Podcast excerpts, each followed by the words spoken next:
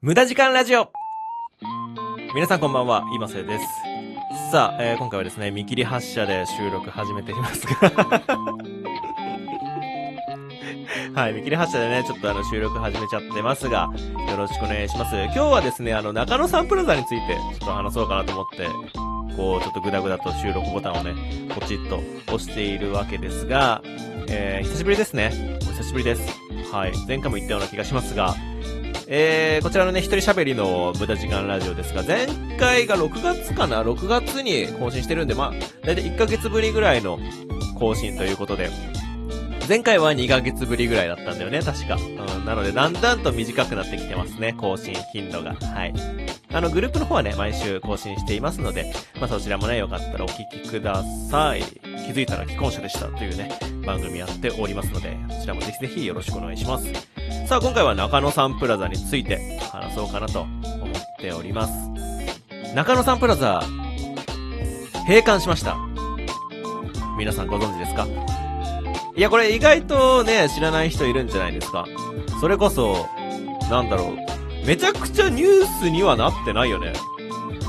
なんだかんだ、俺もテレビはちょくちょく見てるわけなんですけど、ニュースとかね。うん。中野サンプラザ閉館なんてニュースやってなかった気がする。うん。やってもいいと思うけどね、もう全国区で中野サンプラザ閉館しましたっていうね、ニュースをやってもいいぐらい、個人的にはかなり大きなね、ニュースだったんですけど、先週だね、先週の日曜日、7月2日の日曜日に、中野サンプラザ、50年の歴史に幕を閉じました。お疲れ様でした。ね、中野サンプラザといえばね、皆さんいっぱい行った人いるんじゃないでしょうか特にオタクのみんな。中野サンプラザね、こうなんだろう、オタク系のアーティストの、ね、なんでしょうね、その声優アーティストとかが結構ね、イベントとかやってたんで、まあ声優じゃなくてもアニソンアーティストとかね、あの、アニソンシンガーとか。この辺むずいよね。ちょっとあの、声優アーティスト、アニソンシンガーとか、なんかこの区分けちょっとめんどくさいなって今ちょっと若干思ったんですけど。そう。まあ結構オタク向けのライブがやってたんで、行った人も多いと思うんじゃないでしょうか。はい。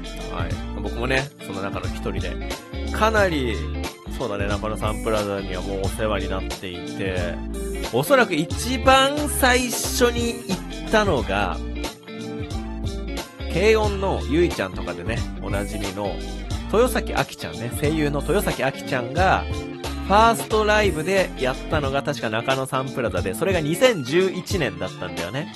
さっき調べた。あまりに昔すぎてさ、いつだったっけなと思ってさっき調べたんだけど、2011年に確かファーストライブをやって、で、俺も確かその頃ちょうど大学生で上京してきて、あの、都合が良かったんでね、参加しました。多分それが中野サンプラザ、一番最初じゃないかな。記憶に残っている限り、それが一番最初かななんて思ってるんですけど、はい。なので、まあ、大体僕は12、3年ぐらい ?12 年か。12年ぐらいね、中野サンプラザにはお世話になっていたんですが、そのね、中野サンプラザがこの前閉館しました。で、えー、さよなら中野サンプラザっていうね、イベントをやってたんですよ。その閉館に向けて。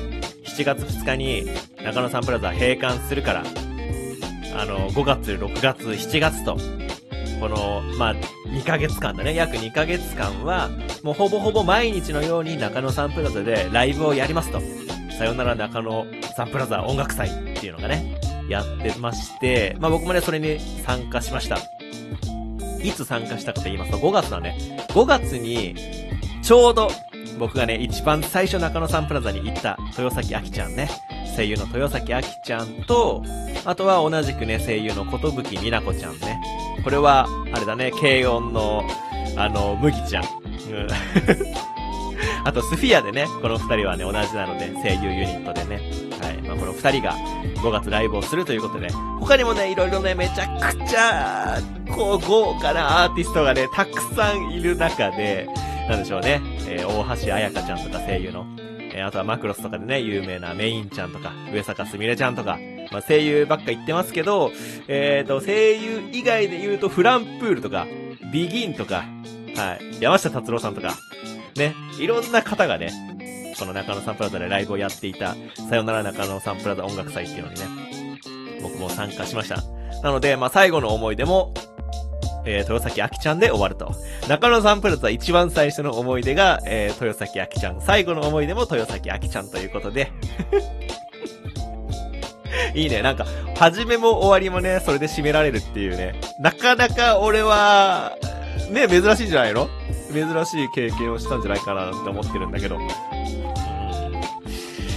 最高だったね。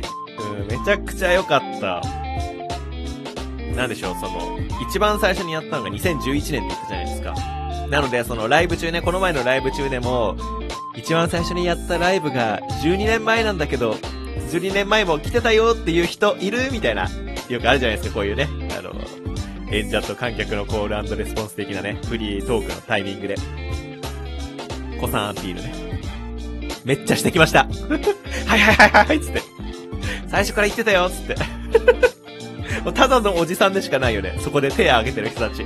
ただのおじさんおばさんでしかないんだけど、もう12年前から、もう俺は参加していたぜと。もうドヤ顔で俺は手を挙げてきたよ。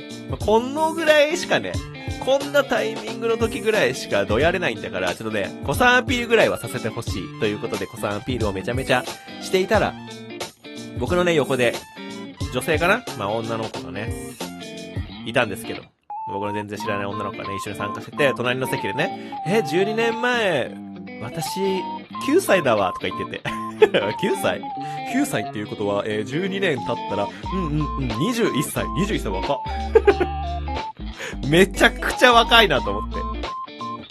いやー、でもいいよね、なんかそういう、ま、僕今32歳なんですけど、まあ、ほぼほぼえと一周ぐらいね、離れた女の子が隣に座ってて、まあ、このぐらい年が離れてても、同じ人をね、こう応援して一緒のライブに参加してね、思いっきり叫んでね、泣いて笑ってできるっていうのは本当に、いやなんか音楽って素晴らしいなっていうね、ライブって素晴らしいななんてね、思いながら参加してましたけど。はい。まあもちろんね、まあ12年前9歳のガキ人だったお前は知らないだろうけど、おじさんは12年前からここ 応援していたんだぞという子さんアピールをね、存分に振りまきながら参加してまいりました。はい。いや、楽しかった。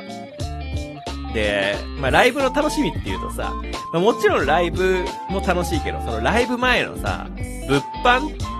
ね、なんかいろいろグッズが出るじゃないですか。なんかいろいろグッズが出て、どれ買おうどれ買おうみたいなね、こう悩みながら買うのも楽しいし、そして何より、飲みだよね。あビール、お酒。ライブが終わった後に、えー、その足で立ち寄る飲み屋で飲むビール。これがね、もう最高にうまいんだ。で、さらに、さらにさらにいいことが、今回友達とね、えー、3人で行ったんですけど、ライブ。終わって、で、まあ、居酒屋でね、飲んでるじゃないですか。そうするとやっぱライブ終わりだから、同じライブに参加していたね、人たちがね、集まってくるわけですよ。まあ、そんな、みんながみんな同じライブに参加してるわけじゃないけど、まあ、ポツポツとね、いるわけで、ちょうど僕らが座った隣の席でね、一人でね、飲んでた人がいて、その人は、まあ、40、50ぐらいだったかな。おそらく年齢が。なので、まあ僕らからしてみたら、まあ、えっと、一周も二周も上のまあ、先輩なんですけど、その方が、まあ、僕らがそのライブの話をしていたら、あの、僕も参加していたんですよ、と。よかったですね、と。もう本当にね、心のこもったね、言葉をかけていただいて、まあ、そこからね、もうみんなで、ワイワイライブの感想とかを話しながらお酒を飲んでたんですけど、まあ、そういうね、飲み屋での出会いもあるっていうのがね、さらにいいよね。同じ思い出を共有できる仲間が、ライブに参加していた人はね、全員、共有できるので、その話で盛り上がれるっていうので、終わった後の居酒屋でも、さらに盛り上がれるっていうのでね、かなり良かったですね。うん。で、まあ、今回中野サンプラザ、老朽化っていうことで、まあ、ビルがボロくなってきちゃったから、まあ、建て替えようっていう 話で閉鎖になったんですけど、なんかね、中野サンプラザ、なくなって、うわー、じゃあコンサートホールなくなっちゃうじゃん。って思ったら、また今度は新しくね、中野サンプラザの跡地に建てられる建物があるんですけど、それが、えー、中野サンプラザシティ。中野サンプラザシティっていう建物がね、建てられるらしいんですけど、まあ、そこは、またね、今回の中野サンプラザみたいに、なんでしょう。コンサートホールとか、あとは商業施設、そして、えー、住宅も入ると。すごいね。だからもうそこに住んだら、そこでね、ライブがあるときはもう、ただエレベーターで下で、下にね、降りればもうそのままライブに参加できるっていうね、最高の、えー何やら建物ができるらしいです。なので、それもすごい楽しみですね。ただ、まあ、今みたいに、なんでしょうね、その、駆け出し声優アーティストとか、アニソンシンガーとか、そういう人たちがライブをするには、ちょっと、厳しめになるかもしれない。なぜならば、キャパがね、そのコンサートホールのキャパが大きくなるらしいんですよね。今の中野サンプラザって、えー定員が確か2000、2000人ぐらい。えー、2222人です。はい。調べました。2222人入るらしいです。ゾロ目だね。うん。縁起がいいわ。なんですけど、今度できる中野サンプラザシティ。これ中野がね、ローマ字なんですよ。これ注目ね。はい。中野サンプラザシティにできるコンサートホールのキャパは、えーっと、7000人ぐらいになるらしいです。はい。まあ、この記事が、まあ、今ネットに出てる記事をちょっと確認しながらね、話してるんですけど、本当か嘘かは。ま、今後ね、また変更があるかもしれないからね、まだわかんないんですけど、現時点だと7000人ぐらいということで、まあ、若干ね、7000人集めるのちょっと辛いんじゃないかと。ね、7000人って言ったらね、だいぶ多いからね。2000人でも多いのに。7000人集められる、えー、アーティストが、まあ、今後ね、使うようになるんでしょうということで、それもまた楽しみです。はい、ということで、本日は中野サンプラザについて、ちょっとの思い出などを語ってみました。それでは皆さん今週も頑張りましょう。じゃあね、バイバイ。